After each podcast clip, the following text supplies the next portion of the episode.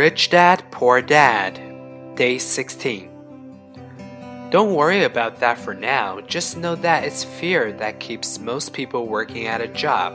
The fear of not paying their bills, the fear of being fired, the fear of not having enough money, and the fear of starting over.